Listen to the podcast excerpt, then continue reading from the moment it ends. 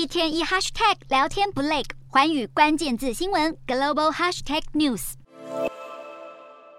一台画着 Z 符号的俄军车辆，门片上满是弹孔，停放在路旁。被弃置的火箭炮、坦克也四散各地。随着俄军在战场上开始显露败绩，一名俄国指挥官受访时坦言，前线的战况局势相当紧张，使得部队感受到广泛压力。莫斯科在乌克兰南部占领区扶植的行政首长也警告，赫尔松面临被乌克兰军队攻击的风险，呼吁当地四个城镇的平民迅速撤离。乌军近期展开强势反攻，在东部及南部夺回大片失土。根据盖洛普公司九月进行的民调，有七成的乌克兰人决心奋战到底，直到打赢俄罗斯为止。不过，过去一周以来，乌克兰境内的能源设施频频遭到攻击，有百分之三十的发电厂被摧毁，造成大规模停电。所幸同一时间，欧盟一笔二十亿欧元的拨款在十八日正式入账到乌克兰，渴望及时分担紧急开支与人道援助。除了金钱援助的好消息以外，乌克兰日前也宣布成功与俄罗斯换回一百零八名囚犯。最特别的是，这一百零八人全部都是女性，包含九十六名女兵以及十二位平民，